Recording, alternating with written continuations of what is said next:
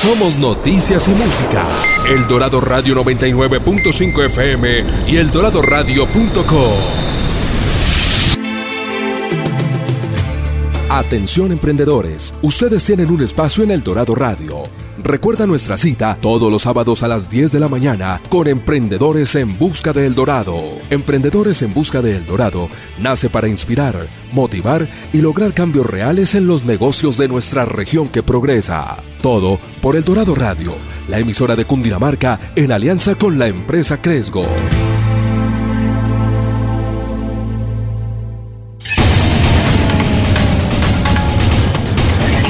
Desde Cachancipá, Cundinamarca, transmite El Dorado Radio 99.5 FM HJE78.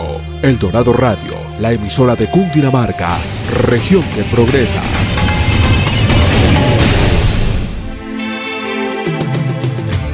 Atención emprendedores, ustedes tienen un espacio en El Dorado Radio. Emprendedores en Busca de El Dorado nace para inspirar, motivar y lograr cambios reales en los negocios de nuestra región que progresa. Todo por El Dorado Radio, la emisora de Cundinamarca en alianza con la empresa Cresgo.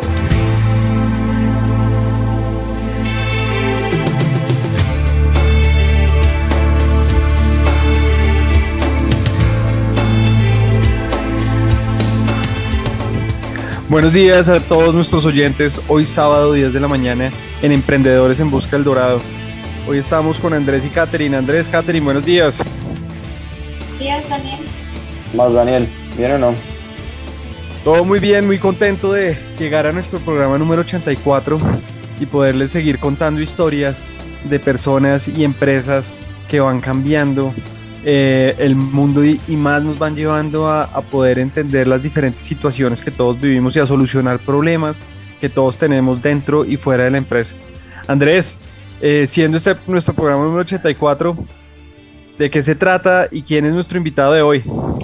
Vale, bueno, hoy hablaremos de una plataforma todo en uno diseñada para trabajadores independientes de toda Latinoamérica ellos se encargan como de la parte operativa y tienen que hacer lo que tiene que hacer un freelancer para ser contratado.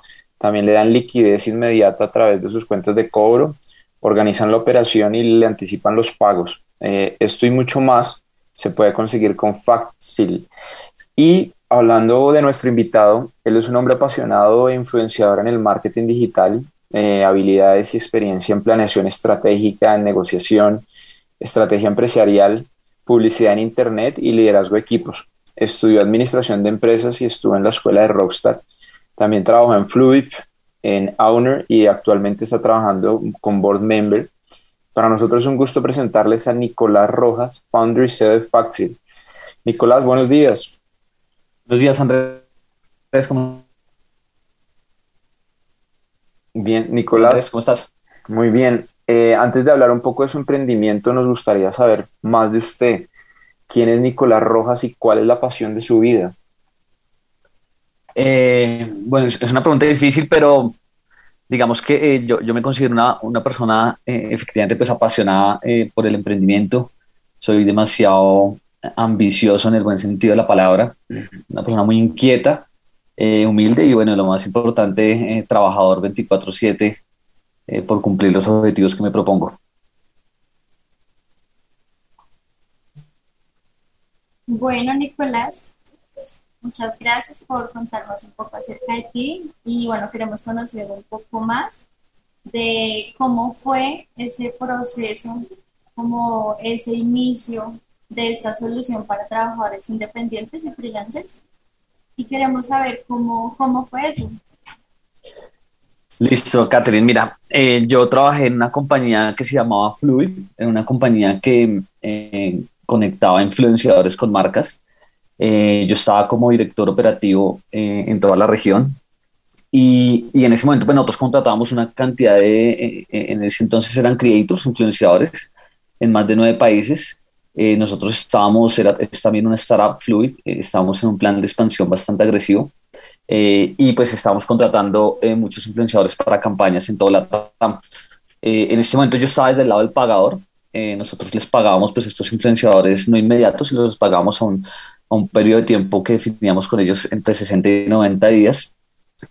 Y digamos que en, el área que yo estaba, pues teníamos que recibir eh, como todos estos eh, requerimientos de que les pagaran inmediato, del tema de la liquidez. y pues este problema era no solamente en Colombia, sino en varios países. De alguna forma ahí, ahí, como que comenzó, comencé a pensar, pues porque no había una, una solución para este tipo de personas y, y qué tan grande era el problema.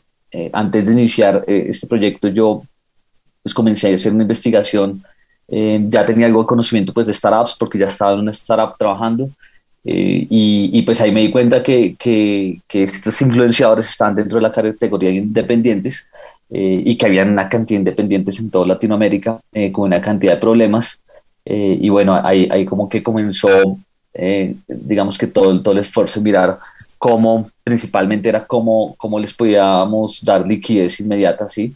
Eh, y que no tuvieran que esperar pues esos 30, 60 o 90 días. Eh, básicamente em, empezó como con un año antes de iniciar la operación. Yo, yo inicié con uno, una, una persona que bueno, hoy, hoy, en día ya no está eh, y ya después poco a poco fui metiendo como gente en el equipo y, y bueno, ahí ya viene toda la historia que nos presentamos a Rockstar, pasamos y, y bueno, es, es lo que hoy en día somos. Bueno, Nicolás, y hablando un poquito más de lo último que comentaste, ¿cómo fue el equipo inicial? ¿Por quiénes estaba compuesto? Como tú nos contabas, empezaste solo, pero ¿cómo se fueron añadiendo personas? Claro, mira, yo eh, como dos, tres meses antes de las convocatorias de Rockstar, yo tenía la empresa constituida y, todavía como que estaba eh, tratando de, de, hallar cómo, cómo hacer esto posible para, para que tengan contexto, las personas independientes, sobre todo acá en Colombia, no utilizan factura, sino utilizan cuentas de cobro. Y ese documento, eh, específicamente acá en Colombia, no es un documento, digamos que legal, un título de valor, como una factura. Entonces el problema era bastante complicado. Entonces lo primero que yo hice fue como, bueno, yo necesito asociarme con una firma de abogados o con alguien que sepa legalmente cómo hacer esto. Y, y bueno, ya asocié a, a unos abogados eh, y asocié a dos personas más. Hoy en día ninguno de esos mencionados están, eh, pero bueno, pues con ellos empezamos como todo el proyecto. Eh, ah, bueno, y también Alejandra. Alejandra sí es una persona que sigue desde el principio. Eh, y ya como después de cuatro o cinco meses, yo, bueno, tomo la decisión de, de seguir solo con Alejandra y buscar otros cofundadores. Esto debido a que no me sentía muy conforme, digamos que con el trabajo. Yo ya venía, ya, ya tenía experiencia en emprendimiento y digamos que soy muy exigente en, el tema de, de, cuando uno es dueño de una compañía de, de alguna forma meterle 24/7 eh, pero con resultado. Entonces, eh, digamos que mi visión era muy diferente a, a, la, a la, de algunos de los co-founders en ese momento eh, yo tenía pues, eh, pues la mayoría y ellos estaban con un contrato, digamos que especial, donde yo podía pues tomar ese tipo de decisiones. Entonces decido eh, casi que sacar más del 90% de la compañía porque en ese momento éramos cinco. entonces, bueno, me quedo con Alejandra y empiezo como a armar el equipo y, y bueno, eso empata perfectamente con, con, la entrada a Rockstar, donde pues ya nos invierte en un capital. Entonces, pues ahí, puedo, ahí, ahí como que comenzamos el equipo inicial. hoy en día em, somos cuatro cofundadores, eh, que uno es Alejandra, quien está conmigo desde el inicio, Juan, Juan García y Nicolás Géneco. Somos los que actualmente estamos eh, liderando el equipo Faxi. Nicolás, eh, aprovechar como, como su respuesta y, contarle un poco a, los oyentes de pronto qué consejo usted le da cuando tienen que buscar socios. Creo que ese es un tema bien complicado en toda startup y es, bueno, con quién me rodeo, necesito crecer, no lo puedo hacer todo, pero a veces pasa que uno considera que una persona va a funcionar, de pronto no caja con el equipo. ¿Qué consejo le daría a una persona para buscar un, buen equipo de emprendimiento? Bueno, digamos, sí, es, es, eso es de los más complicados que hay en, todo tipo de emprendimiento. Yo digamos que lo, que yo hice fue y lo que he visto un poco en el común es que eh, normalmente los emprendimientos nacen de gente muy cercana, de amigos. Eh, yo creo que la amistad es, es algo que, que, ayuda un montón, siempre y cuando uno deje las reglas claras desde el principio, porque entre más confianza haya, más debería ser claras las cosas. Eh, y yo lo que aconsejaría si de pronto es mirar con, con, gente que efectivamente pues tenga una visión muy similar a la de uno y que esté dispuesto pues a sacrificar ciertas cosas que uno no sabe al momento de iniciar eh, sino que solamente se, enfrenta a eso cuando ya está emprendiendo, pero sí que esté dispuesto a sacrificar, digamos que por un objetivo en común que tiene. Mm, yo eso lo hice, digamos que yo he tenido pues otras empresas y me ha ido un, un poco mal, sobre todo cuando lo he hecho con amigos.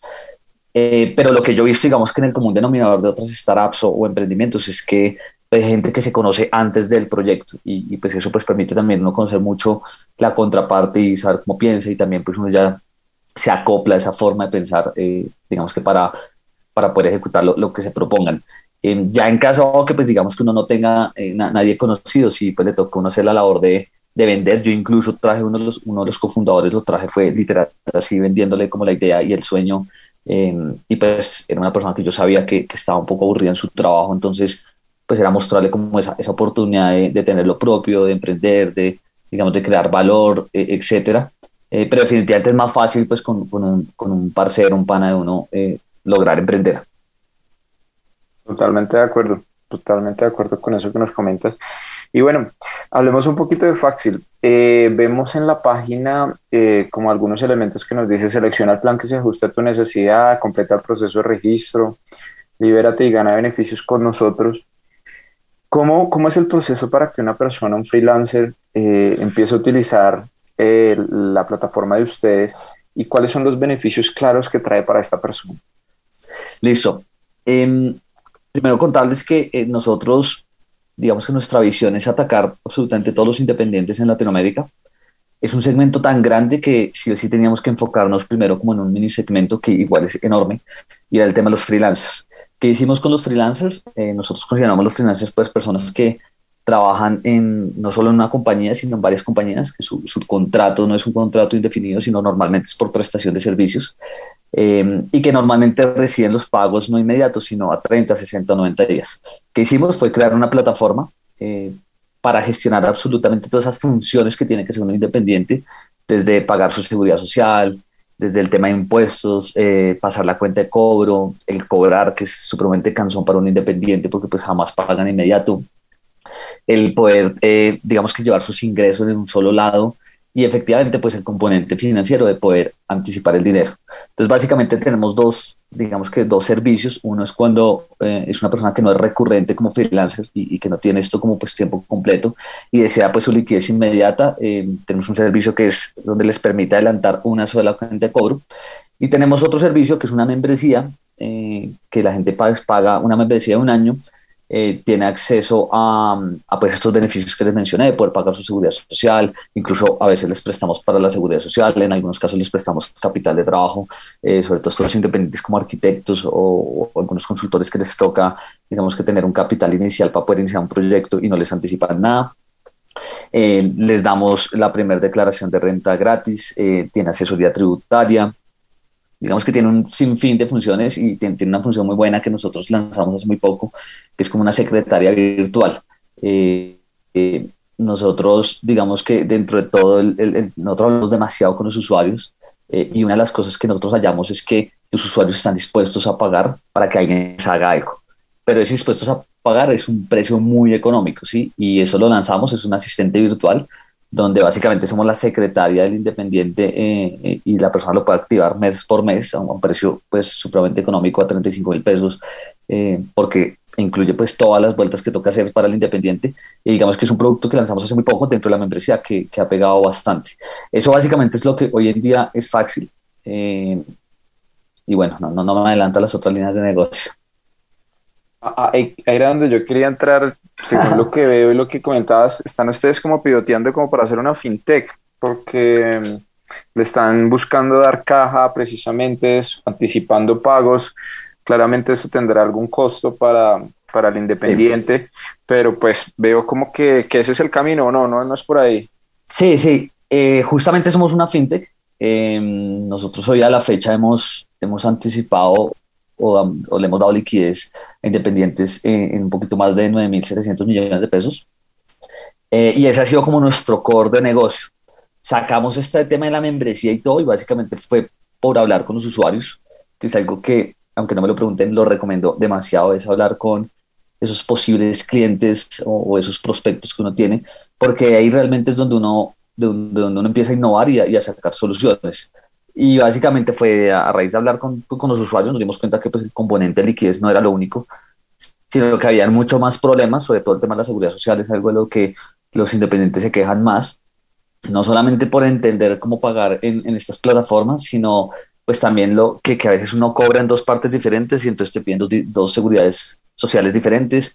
Eh, entonces es como, como, como esa queja y, y, hoy en día pues estamos muy enfocados como en también cómo solucionamos esos otros problemas que tiene el independiente, eh, que no tiene vida crediticia, que a veces no sabe liquidar una planilla, que a veces deja de pagar un mes y queda pues de alguna forma no afiliado. Entonces como que eh, también nos encargamos de esa, de esa parte, pero digamos que nuestro core de negocio es 100% financiero y, nos enfocamos mucho en anticipar pues, las cuentas de cobro, que, que es pues, lo, lo, lo, que más sabemos hacer hoy en día.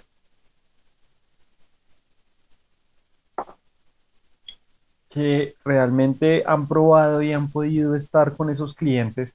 Y, y usted menciona, no se hemos preguntado, pero, pero profundicemos un poquito porque creo que es muy importante contarle a nuestra audiencia que, que hacer ese ejercicio da múltiples beneficios, pero quisiera, quisiera saber cómo fueron esos primeros clientes o cómo han sido esas primeras, cómo fueron esas primeras pruebas para ir entendiendo cuál es el producto que realmente estaba solucionando el problema identificado. Ok, listo. Nosotros, digamos que el problema que teníamos principal identificado era la espera que tenía que tener un freelancer, eh, digamos, por el pago de, de, de, de sus servicios. Eh, y no solamente la espera del tiempo, sino la incertidumbre que existe que el día que se cumple la fecha, pues, eh, perdón la expresión, pero es una mamadera de gallo siempre con las empresas, pues para pagarle a, a estos freelancers. Ese fue, digamos que el, el, primer problema que nosotros detectamos. Eh, fue fácil detectarlo porque yo en ese momento, pues, eh, estaba del lado del pagador, como les comenté, yo trabajaba en una compañía donde teníamos más de, de 15 mil independientes, entonces estaba como del otro lado eh, y pues tenía que recibir como todas esas quejas. Pero es, digamos que al estar a los dos lados también entendía que muchas veces no es que la compañía no quiera pagar a los 90 días o a los 60, sino que pues al final eso es una cadena, eso es como una bolita de nieve y ellos también dependen de un pago y ese otro también depende de un pago, entonces pues al final siempre se termina afectado el último en la cadena. Entonces ese fue el primer producto que nosotros detectamos, eh, ese fue un producto que nosotros lanzamos eh, a finales del 2019 cuando entramos a Rockstar y fue como el producto estrella.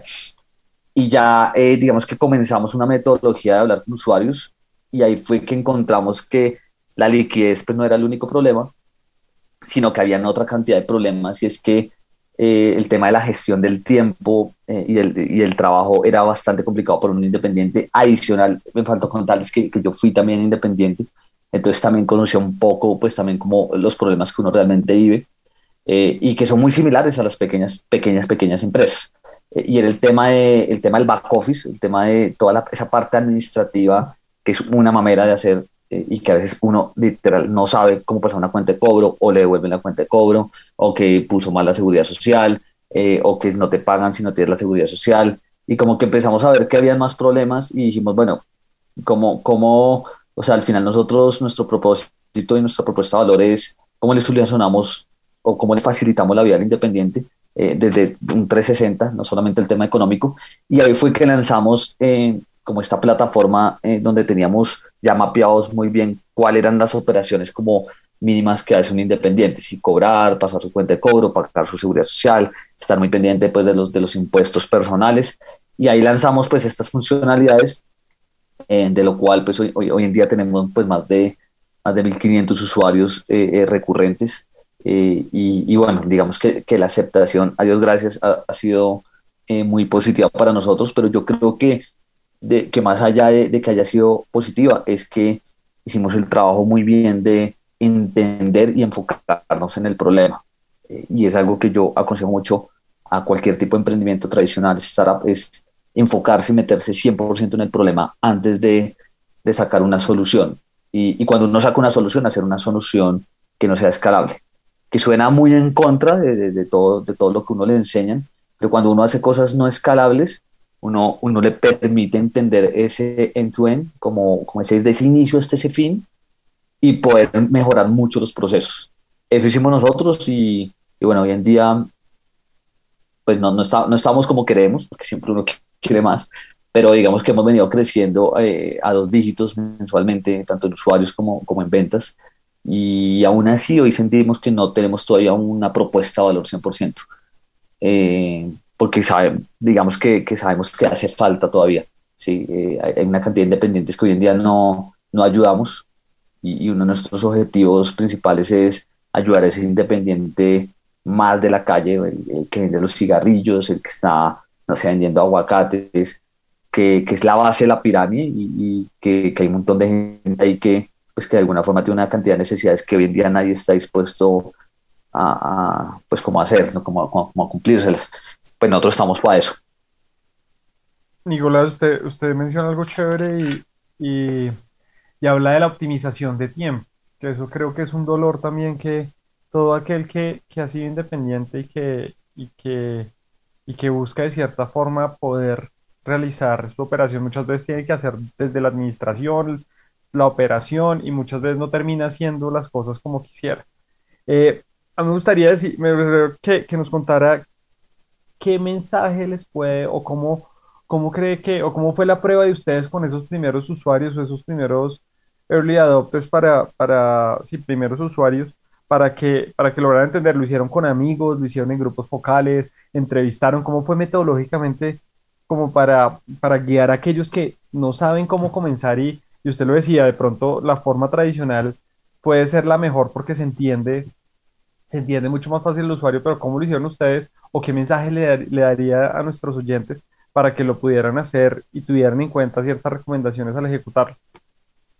Listo, Daniel. Mira, eh, eso que tuviste es súper importante, los early adopters, y tiene un riesgo bastante alto. Es que efectivamente uno busca a estos primeros clientes en, en, ese círculo que uno tiene, eh, o de amigos de amigos. Yo tuve la ventaja que venía de una compañía donde pues había trabajado con una cantidad de independientes en, en más de siete países en Latinoamérica. Entonces ya tenía mapeado algunos y, y fue esos primeros usuarios que, que efectivamente venderles esto fue pues, supremamente difícil. Nosotros cuando salimos, eh, pues es un trabajo literal de campo y pues uno no tiene personas, entonces pues al final uno, uno como founder le toca hacer absolutamente todo. Y básicamente era llamando uno a uno, eh, literal, y los primeros, yo me recuerdo muy bien que los primeros como 70, 80 usuarios que llamamos, que yo conocía, entonces digamos que la venta no era tan en frío, eh, me acuerdo que la mayoría dijo como no, yo no necesito eso. Eh, y yo, uy, fue pucha, nos, equivocamos de producto, pero pues ya estamos, ya, ya, ya, nos metimos en la vaca loca. Pero, pero lo raro era que yo, de alguna forma, como estaba del otro lado cuando era pagador, pues yo solo recibía una cantidad de quejas por ese tema de los pagos. Y decía, bueno, pues algo, algo, algo, algo estar mal en la ecuación. Eh, al final fue un, fue un tema de, de, de, hablar con mucha gente, demasiada gente. Yo, la verdad, ahorita no, no, no recuerdo muy bien el número, pero sí fue un trabajo de campo bastante fuerte donde todos los founders pues éramos llamando eh, literal como vendedores a, a, tratar de, de, obviamente, convertir la gente que estaba recomendada porque creíamos que era un poco más fácil. Eh, y bueno, cuando resultó el primer usuario que, que, nos dijo, oiga, sí, tengo una campaña que me pagan a 90 días en un influenciador, eh, pues obviamente el, tema de pues, ser la primera venta me acuerdo que incluso lo hice, eh, no lo hicimos ni siquiera por, por medio de una empresa, sino lo hice todo como, yo, como si yo fuera el intermediario, como si yo fuera el faxi, porque pues no teníamos preparado muchas cosas. Eh, y como que ahí nos empezamos a dar cuenta de, de, ese, de cómo iba a ser realmente el proceso. Pero, pero hay algo muy importante y es que los early adopters tienen un gran peligro y sobre todo a los emprendedores que les gusta mucho hablar con los usuarios, es que estos early adopters normalmente no son los usuarios de uno, ni son los clientes que uno realmente quiere, quiere tener. Y, y qué pasa es que uno pues al final intenta recibir una retroalimentación de, de, estos early adopters y son retroalimentaciones que a veces pueden no servir mucho, pero uno en ese momento que está con esa ansiedad y esa emoción en ese momento lo que hace es, ah, en estos tipos me dijeron esto, entonces voy a hacer esto. Eh, nosotros cometimos ese error y, empezamos a modificar mucho, digamos que el servicio de acuerdo a estos primeros usuarios ya después de un tiempo nos dimos cuenta que, que eran usuarios que ni siquiera habían vuelto, sino que habían sido usuarios muy, ocasionales. Eh, y comenzamos a hablar realmente con los clientes que nosotros sabíamos que sí eran independientes de tiempo completo y que de alguna forma sí tenían esta necesidad. Y esos insights que dan ese tipo de gente, pues es mucho más valioso para uno poder, digamos que, eh, seguir generando una propuesta de valor. Pero, pero digamos que sí fue bastante duro al principio y, y un poco desmotivante porque pues uno siempre piensa que tiene la solución perfecta y cuando pues sale al mercado resulta que nadie le quiere comprar a uno. Eh, pero yo creo que es parte, parte del proceso y del camino eh, que uno le suceda esto, porque eso hace que uno no entre en una zona de confort sino que de alguna forma uno se indague más si es suficiente lo que uno hizo, la investigación y todo, y, si, desde el pitch que uno le da a estos, a estos clientes para poderles vender, eh, hasta si el producto realmente pues genera valor, ¿sí? A veces un emprendedor es muy terco y, uno piensa que lo que tiene realmente sí funciona, pero pues la validación es el resultado ¿sí? de, la conversión de los clientes que quieran realmente pagar lo que uno está cobrando por ese producto o servicio. Bueno, Nicolás, creo que ahí, ahí llegamos a un punto y creo que, que, en esa evolución que ustedes han tenido, realmente están, están en los zapatos del, del cliente y eso hace que, que las soluciones realmente se adapten más. Nos vamos a una pausa, estamos con Nicolás Rojas de Faxil para tomarnos un rico café de Cundinamarca y volver en unos instantes. Ya volvemos en Emprendedores en Busca del Dorado. Atención emprendedores, ustedes tienen un espacio en El Dorado Radio. Recuerda nuestra cita todos los sábados a las 10 de la mañana con Emprendedores en Busca del Dorado. Emprendedores en Busca del Dorado nace para inspirar, motivar y lograr cambios reales en los negocios de nuestra región que progresa. Todo por El Dorado Radio la emisora de Cundinamarca en alianza con la empresa Cresgo. Carlos Darío es un hombre conocido de Cundinamarca, el mejor trabajador. Monta su cicla todas las mañanas, a tempranas horas se va a camellar. En carretera es fácil distinguirlo, pues usa casco y chaleco reflectivo.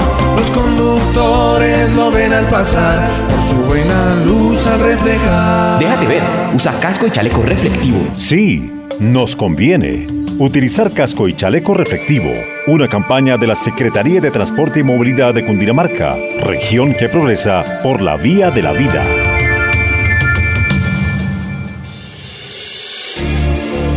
Y delante de sus amigos me gritó, cállate, tú no entiendes del tema, calladita te ves más bonita. Date cuenta, no es amor, es violencia psicológica. Denuncia 155, línea de orientación a mujeres víctimas de violencia. 123, línea de emergencias. Cundinamarca, región que progresa.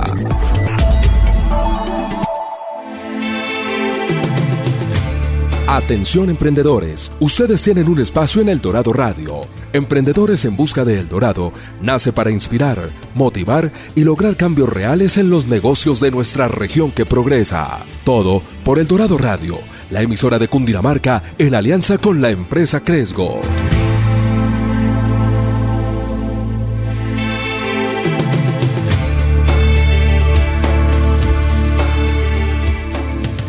Volvemos a Emprendedores en Busca del Dorado.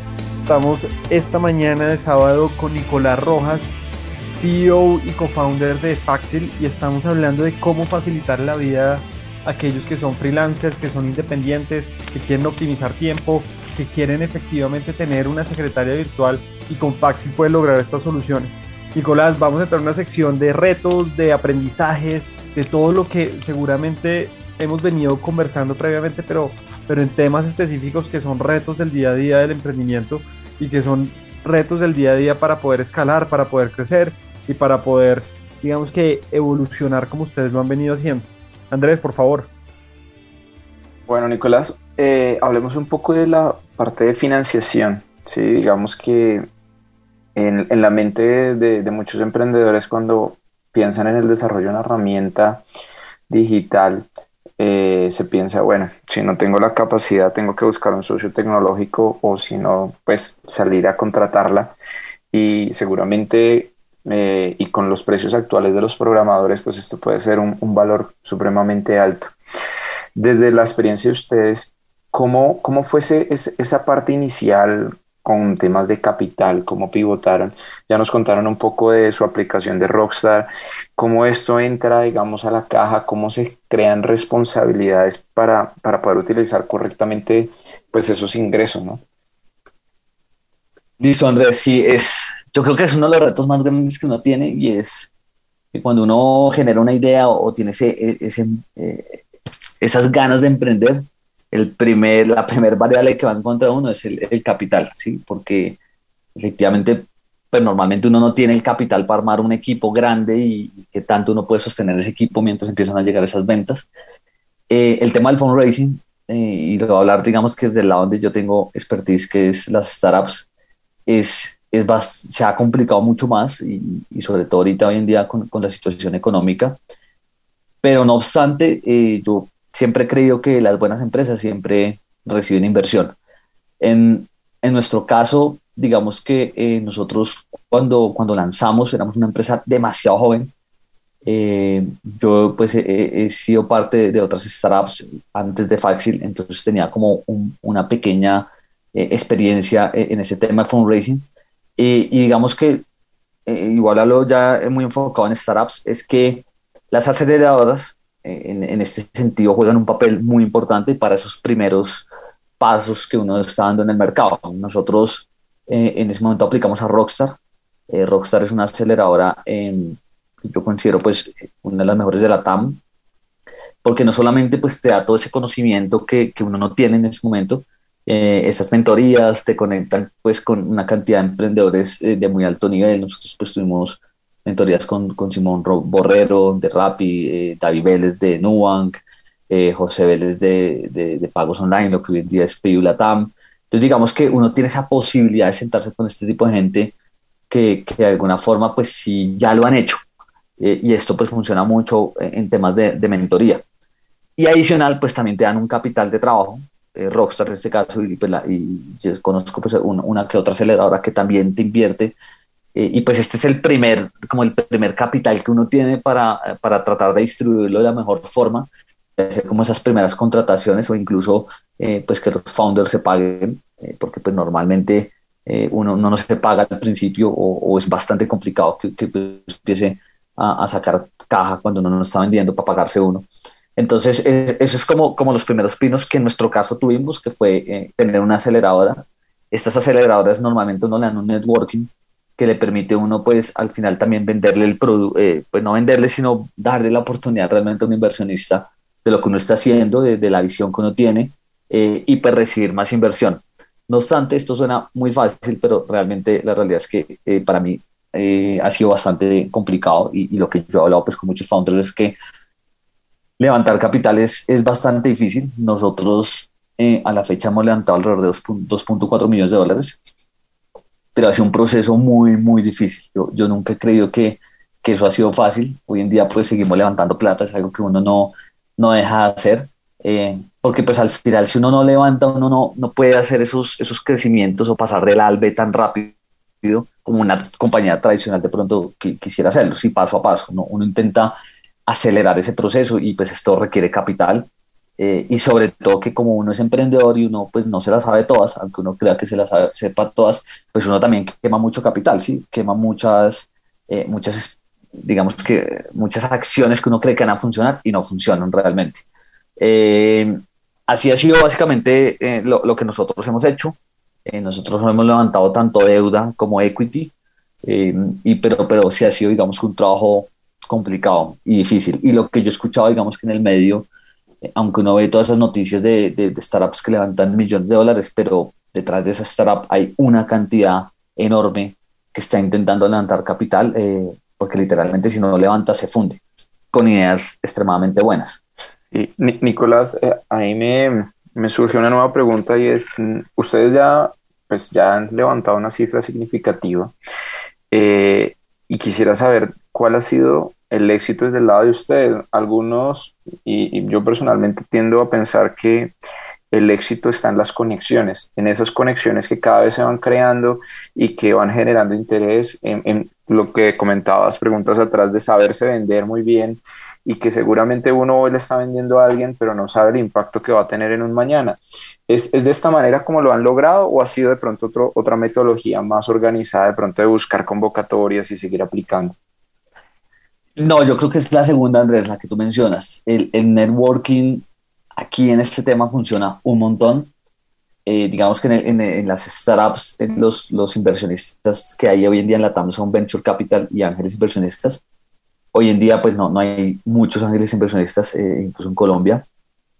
Entonces, pues el que alguien te presente con uno de estos tipos, pues ayuda un montón, ¿sí? Ayuda un montón porque pues no solamente la credibilidad que da esa persona que te está referenciando, sino que puede llegar a esta gente a veces es muy complicado porque pues no, no, no es un listado enorme para uno poder, digamos que entrar en frío. Entonces yo, yo sí creo que la recomendación y estar muy metido en el, en el, ecosistema emprendimiento, porque el ecosistema es muy pequeño, ayuda un montón. Nosotros, yo creo que yo no he recibido una inversión de, de alguien que sea en frío totalmente. Incluso Rockstar a mí me lo presentó eh, otra startup donde yo había hecho una inversión. Entonces, eh, yo sí creo que la recomendación es, es vital aquí, eh, no tanto solo en, la, la, TAM, sino también sobre todo en Estados Unidos. el tema, allá sí hay una cantidad de fondos de inversión que una recomendación a uno le ayuda un montón. No significa que la van a invertir, pero por lo menos te escuchan más rápido que cualquier persona que escriba en un formulario o que te escriba por, por contacto. Eso ayuda muchísimo y, es algo que yo, yo recomiendo mucho de estar con emprendedores que ya han levantado plata, eh, que tienen la experiencia, que te pueden dar, digamos que esos, esos primeros insights de cómo es este inversionista, qué le gusta, qué no le gusta, qué decirle, qué no decirle, y eso, eso ayuda realmente un montón pues, cuando uno está levantando inversión. Bueno, Nicolás, Ahora queremos hablar un poco del reto de crecimiento. Personalmente yo creo que el crecimiento de una startup o un emprendimiento interviene mucho con el crecimiento personal. Y bueno, por redes, por tus redes hemos visto que pues eres una persona culta, eh, te gusta permanecer pues en constante educación y pues en el crecimiento personal empresarial. Y queremos saber cómo ha complementado ese crecimiento al crecimiento de Factil. Eh, eso es súper importante, Catherine, porque yo, digamos que personalmente yo que, que, que lidero esta, esta empresa, es que siempre me he enfocado mucho en que antes de tratar de organizar una empresa, primero hay que organizarse uno. Y, y esto va pues mucho en, en, lo que tú dices, en el crecimiento personal. Y es que pues nosotros sí, eh, y digo nosotros porque no solo yo, sino todos los co-founders, desde el inicio, eh, sobre todo yo he tratado de impulsar mucho esa, esa disposición al cambio y, a estudiar, ¿sí? Eh, nosotros digamos que dentro de los founders creo que solo uno o dos tienen como maestrías y todo este tipo de cosas. El resto pues ha sido más leer y, y más eh, estar en mentorías y creo que eso es parte fundamental de que uno tiene que construir o mejorarse uno primero antes de intentar mejorar eh, cosas más grandes como una empresa, ¿sí? Eh, eh, y eso va desde lo mínimo. Yo, incluso cuando he tenido charlas con el equipo, les digo como, o sea, primero tienda su cama antes de intentar arreglar un departamento de operaciones. Porque aunque suene tonto, pero pues esos hábitos de alguna forma lo empiezan a formar y lo empiezan, empiezan a algo que para mí es tremendamente importante, es la disciplina. y, es que, y es que muchas veces no quiere ser algo y la disciplina es ese puente entre lo que hoy es uno y lo que quiere ser. Y mucha gente no está dispuesta a eso, pero lo quiere hacer, pero no, no hace ni, ni lo mínimo para lograrlo. Entonces es algo que yo he tratado de inculcar mucho en Faxit y eso ya tenemos que meterle a, a, crecer nosotros, a madurar, a, a ser más humildes, a ser resilientes. Eh, y de alguna forma esto pues terminando sus frutos. Hoy en día nosotros hemos cambiado un montón. Yo creo que yo me veo hace unos años y, y he madurado un resto. Eh, soy más, mucho más humilde porque digamos que en esta carrera de emprendimiento uno se estrella demasiado y, se da cuenta que, que, al final uno no es nadie y que en cada esquina hay alguien mejor que uno.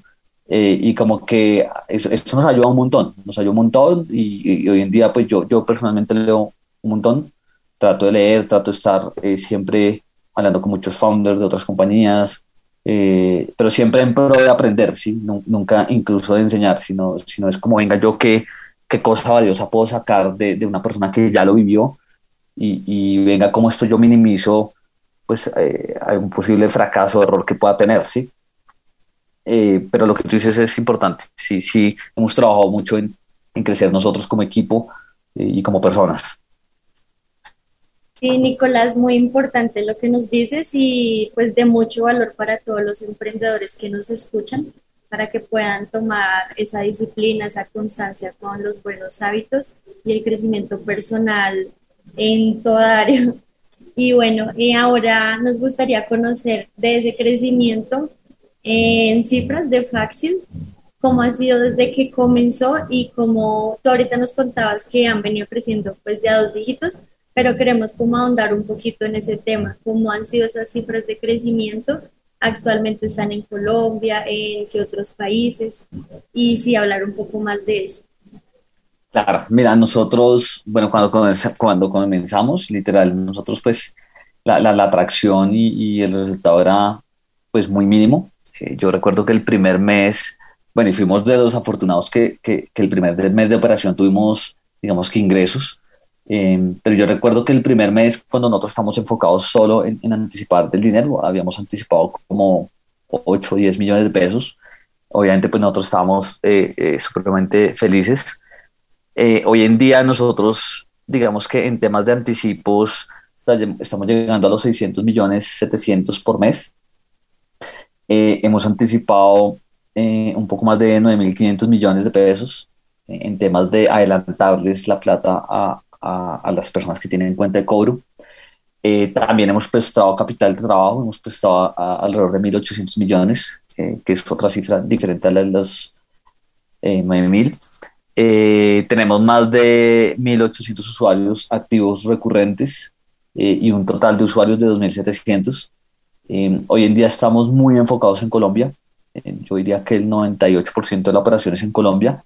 No obstante, nosotros acabamos, acabamos de abrir México, que se nos dio la oportunidad. y proyectamos que en México vamos a tener una colocación, por lo menos de, de, aquí en adelante, en un año alrededor de, de 1.2 millones de dólares eh, y solo vamos a entrar en México con colocación, no vamos a, digamos que a ofrecer el, el 360 de servicios porque tenemos que conocer el mercado.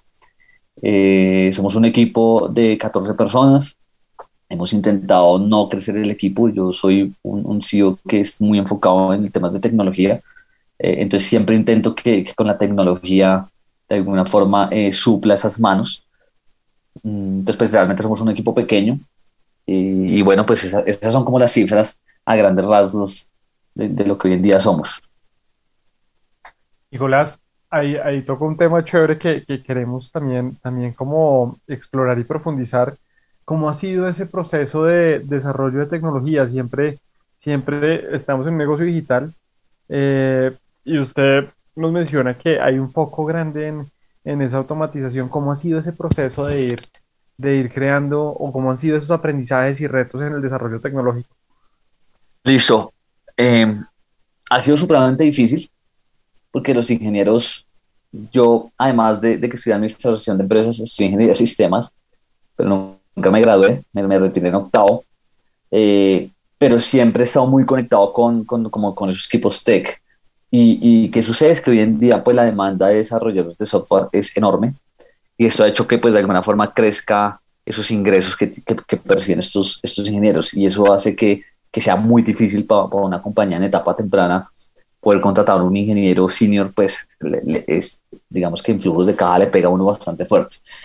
Yo, yo tuve la fortuna, o nosotros tuvimos la fortuna de, de que cuando iniciamos, pues teníamos ese capital de Rockstar y, digamos que ahí, ahí, empezamos como a tener los primeros inicios con un ingeniero eh, en, en, términos de, de tecnología. Eh, después, en nuestro caso, fue que nosotros estábamos sin caja, y acabamos, recuerdo que en pandemia cerramos como 140 mil dólares de inversión eh, porque necesitábamos cerrarla, sino aunque, pandemia en nuestro caso fue un crecimiento mucho más agresivo, pero igual en caja estábamos muy mal. Eh, y bueno, y, y uno de estos, de estos inversionistas que nos invirtió, eh, recuerdo mucho que yo le conté que, que, tenía un problema y era que en nuestras proyecciones nosotros no íbamos a poder pagar un, un equipo tecnológico y, la plata que yo tenía literal era para pagar un equipo mínimo de tres meses. Entonces, eh, recuerdo que él, él, quería invertir como 20 mil dólares y al final lo, lo, logré convencer en que invirtiera mucho más, invirtió 90 mil al final. Y lo que yo le dije es, esta plata es destinada 100% a tecnología. Y eso fue lo que hicimos. Fue básicamente uno de los tickets que recibimos de inversión, fue haberlos destinado sin tocarlo, fue algo que dijimos, no se puede tocar esa plata porque sin producto tecnológico no vamos a lograr, eh, digamos que, escalar sin que necesitemos contratar más gente. Eh, entonces fue algo clave que nosotros hicimos, fue enfocarnos desde el principio en cómo yo solucionaba no tanto el onboarding del cliente, es decir, cuando el cliente llega a la plataforma, sino cómo yo soluciono internamente los procesos operativos con tecnología. Eh, esto, digamos que yo lo tomé esa decisión fue gracias a la experiencia que tenía en haber trabajado en otras startups, invertir en otras startups, y era que la mayoría de gente se enfoca mucho rápido en cómo yo hago que ese usuario llegue, que no tenga problemas, no importa dentro qué suceda, así nos toque tener 100 personas trabajando detrás. Yo dije, no, porque yo no voy a poder tener nunca esas 100 personas, pero no tengo cómo pagarlas. Yo tengo que mirar tecnológicamente cómo solucionar internamente y, no importa si el cliente lo recibe a través de un WhatsApp, eh, lo importante es que le solucionemos, pero internamente eh, en tecnología tenemos que solucionar todo. Y eso fue lo que hicimos, fue enfocarnos en, todos los procesos internos antes del el usuario. Eh, eso creo que fue una de las mejores decisiones en cuanto a optimización de gastos, ¿sí? porque al final yo hoy en día he crecido, eh, eh, nosotros estamos creciendo al 16%, se me olvidó contar la catering, y hoy en día pues hemos tenido una o dos contrataciones máximas en el equipo y, queremos mantener un equipo, un, equipo pequeño, ¿sí? No, no solo porque nos gusta mucho la rentabilidad, nos gusta digamos que somos ahí entre un mix entre tradicional y startup, pero si nos gusta hacer una maquinita de, dinero. Entonces creo que, creo que fue fundamental haber tenido este inversionista que, que metió un poco más de ticket y haber guardado ese presupuesto solamente para tecnología eh, y tener muy claro realmente qué necesitábamos en términos de, de, requerimientos, ¿sí? porque la hemos cagado un montón en términos de desarrollos que no han servido para nada pero pues es justamente haber, haber tenido estos errores nos ha permitido como, como hacer ese, e, e, ese arreglo de, de realmente qué es lo que uno necesita.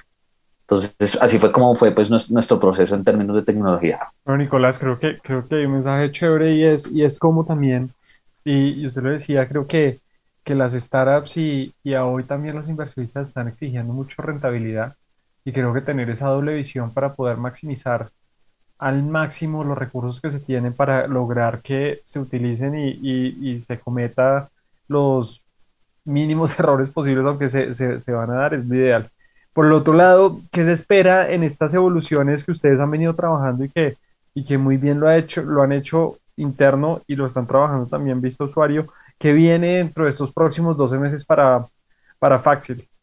Eh, como les comenté, eh, nosotros acabamos de abrir eh, México eh, vamos a meterle mucha fuerza a México, es un, es un, país que personalmente yo conozco bastante bien eh, y vamos, la idea de nosotros hoy en día es eh, tener el faxi que tenemos hoy en día en Colombia, tenerlo en, México y, y, nos vamos a meter mucho en la guía economy. La guía economy es, es, una industria que siempre nos ha llamado la atención.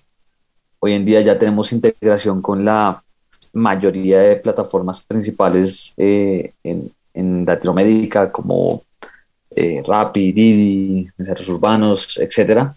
Y lo que queremos es mirar cómo desde, desde la parte financiera podemos ayudarle a los independientes a, cubrir esas necesidades que, que, hoy en día pues la banca tradicional, incluso muchas fintech no, no cubren.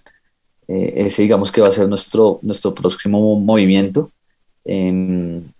en, en, en, atender un poco la guía económica, que es diferente a, a los freelancers que, que, que, hoy en día tenemos. Eh, y eso pues es un mercado bastante grande que, que seguramente nos va a tomar eh, un año, dos años de pronto en poder penetrarlo. Pero pues ya, ya hicimos lo difícil y era eh, todo este tema de integraciones para, para mirar cómo, cómo realmente podemos cumplir con las necesidades que tienen. Y justamente estamos en, en, el, en el Talk to User, que lo hablamos nosotros, que es hablar con estos usuarios semanalmente para entender qué realmente necesitan. Y así es que básicamente nosotros creamos los productos. No, no, no es en qué, cuál es la intuición que nosotros tenemos, sino es hable con los usuarios y, ahí básicamente está la, la, solución que ellos quieren. Llevarlo y conocer un poquito más que la, la, la audiencia conozca a Nicolás Rojas, CEO, cofundador de Faxil, de preguntas rápidas y respuestas rápidas. Eh, por favor. Dale. Bueno, Nicolás, primera pregunta. ¿Persona que admires? Eh, Elon Musk. ¿Palabra favorita? Disciplina. ¿Comida favorita? Eh, sushi. ¿Libro que recomiendes? Ah, mm, hay un libro que se llama Zero, Zero to One, se llama De Cero a Uno, de Peter Thiel, uno de los cofundadores de PayPal. Bueno, Nicolás, nos acercamos al final del programa y y nos gusta siempre poder recopilar mucho de lo que hemos conversado para que, para que toda la audiencia sepa eh, las cosas más importantes que podemos resaltar y concluir también algunos de los aspectos de los retos que, que trabajamos. Andrés, ¿qué podemos, qué podemos concluir de lo que y recopilar de lo que hablamos con, con Nicolás? Gracias, Daniel. Bueno, yo creo que podemos concluir mm, bastantes cosas. Primero, el tema del camino. Creo que el camino de todo emprendedor es importante. Y, como algún día decía Steve Jobs, uno no puede unir puntas hacia el futuro, pero sí hacia el pasado. Y, y ya, digamos, seguramente Nicolás hoy podrá ver precisamente ese trabajo con Fluid, cuando trabajó como, como independiente, todos esos elementos le fue juntando conocimiento para generar su, su emprendimiento el día de hoy. Entonces, primero, siempre tener en cuenta el camino. Segundo, lo que nos comentaba, eh, el tema de las sociedades, eh, ser muy cauteloso con qué personas se traen al equipo. Eh, precisamente uno debe tener un buen conocimiento de las personas y saber que pueden compartir ideales y pueden compartir pasiones. Eh, esto digamos que tampoco garantiza el éxito, pero pues sí una, una mejor, un mejor trabajo. Lo tercero, creo que ser muy organizado con el tema financiero. Yo no lo decía Nicolás, el hecho de conseguir fondeos no significa que pues uno vaya a poder dilapidar todo ese dinero, sino tiene que ser demasiado organizado en los tiempos del emprendimiento y el momento lo que necesite. Sabe que de todas maneras uno va a iterar procesos que algunos van a salir bien, otros van a salir mal, pero cuando uno está como en una startup de alto desempeño, pues tiene que estar siempre pendiente de la parte financiera, de cómo se gasta y pensar de cómo se va a conseguir el siguiente trato para poder continuar. Entonces yo me iría con esos tres temas el día de hoy. Gracias, Andrés. Catherine, por tu parte. Bueno, Daniel, eh, por mi parte me llevó mucho la palabra disfrutar, porque mientras Nicolás hablaba, sentía como mucho ese disfrutar de él en el proceso, en ese aprendizaje de los errores, de las fallas, incluso de los éxitos. Entonces, ese disfrutar en ese proceso me llevó mucho de esta charla y también en el reto de crecimiento. Él nos hablaba mucho de la importancia de la disciplina, la disciplina como persona, desde tender la cama, ya para cuando uno salga, pues atender un departamento de operaciones, nos comentaba él, y el incentivar mucho la lectura, los buenos hábitos, el tener un mentor, y mucho de ese crecimiento pues interviene en lo que les comentaba ahorita, el disfrutar, el disfrutar ese proceso, esos aprendizajes que le permiten ser más humilde, más resiliente y de una y otra manera al final dar frutos. Catherine, gracias. Yo por mi lado resalto algo, algo, algo que me gustó muchísimo y es, y es que Nicolás hablaba de la humildad y de la y el aprendizaje constante y el, y el poder reconocer esos errores que se cometen en el día a día, pero de cierta forma el, el crear un negocio y el pasar, arriesgarse, pasar de pronto a un esquema corporativo de una empresa o teniendo un salario fijo y empezar a emprender, tiene muchos retos, pero si, si hay humildad dentro, dentro del proceso, seguramente será mucho más fácil resolver todos estos retos y desafíos que vienen el día a día para emprender. Lo otro que creo que es un mensaje, un mensaje grande y desde mi punto de vista creo que, que las startups de cierta forma hoy están, el mismo, los mismos inversionistas están exigiendo muchísima más, digamos lo que, ser más estrictos en el manejo de los recursos y nos daba un mensaje muy fuerte que, que un mensaje que yo creo que es muy importante y es busquen siempre optimizar esos recursos en los procesos que puedan ustedes controlar y automatizar. Hay procesos que no, que no se controlan y él nos decía, los procesos que estamos controlando internos los estamos optimizando porque sabemos que en el futuro eh, nos pueden costar muchísimo y no vamos a tener ese capital, o sea que se están optimizando y se está maximizando el uso de, de esos fondos que están, se están logrando y posiblemente para que en un futuro próximo se pueda generar rentabilidad en el negocio. Creo que es un mensaje importante sin dejar de lado ese onboarding, pero creo que, que muchas veces se deja de lado eh, ese, proceso, ese proceso interno que también le va a dar una satisfacción al cliente en su, en su día a día. Y finalmente creo que, que hay un mensaje grande y es trabajar. Creo que, que, que cuando trabajamos duro por lo que realmente queremos, cuando finalmente le dedicamos el tiempo que le tenemos que dedicar y logramos que el equipo esté compenetrado, los resultados van a llegar. Y eso es un, una consecuencia de, ese actuar y de ese buen trabajo y no es, no, no siento que sea en tiempo, sino en, sino en esa dedicación específica en la, que, en la cual se está enfocado en resultados y en que se quiere lograr, los resultados van a llegar. Yo me llevo eso eh, por nuestra parte.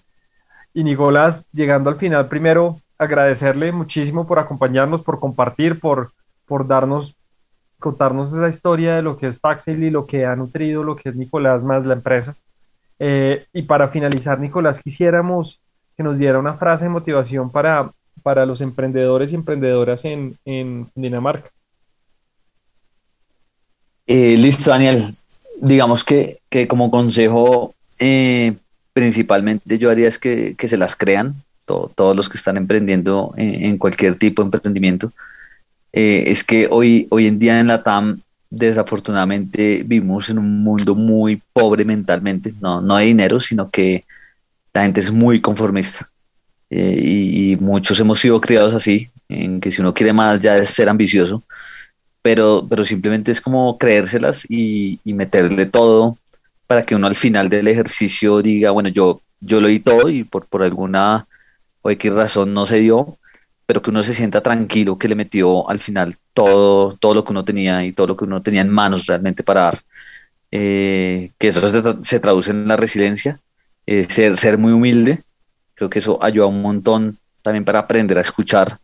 Eh, todas las personas tienen siempre algo, algo importante que, que de alguna forma uno, uno le puede, digamos que aportar a lo, a lo que uno es y, la disciplina. La disciplina siempre he creído que es el, es el puente que, que existe entre lo que hoy es uno y lo que uno quiere ser y, muchos no están dispuestos a, a, tener esos sacrificios por cumplir esos sueños.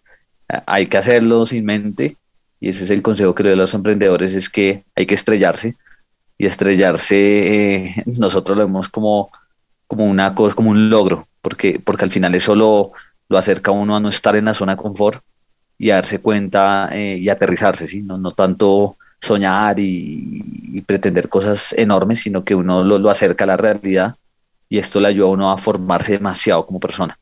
Eh, creería que esos son los consejos. Gracias, Nicolás. Creo que, que, me encanta el crecimiento profesional como persona y eso es algo que, que todos tenemos que tener en cuenta que se gana cuando emprendemos negocios. Nicolás, muchísimas gracias por acompañarnos, Andrés y Catherine. Nos veremos el otro fin de semana. Y a toda la audiencia, recordarles que estuvimos con Nicolás Rojas, CEO y cofundador de Faxil, una solución que ayuda a solucionar todos los problemas que tienen aquellos freelancers e independientes en su gestión administrativa del día a día. Nicolás, muchas gracias. Eh, muchas gracias a todos por la invitación y por la oportunidad de compartir estas experiencias. Atención emprendedores, ustedes tienen un espacio en El Dorado Radio. Recuerda nuestra cita todos los sábados a las 10 de la mañana con Emprendedores en Busca de El Dorado. Emprendedores en Busca de El Dorado nace para inspirar, motivar y lograr cambios reales en los negocios de nuestra región que progresa. Todo por El Dorado Radio, la emisora de Cundinamarca en alianza con la empresa Cresgo.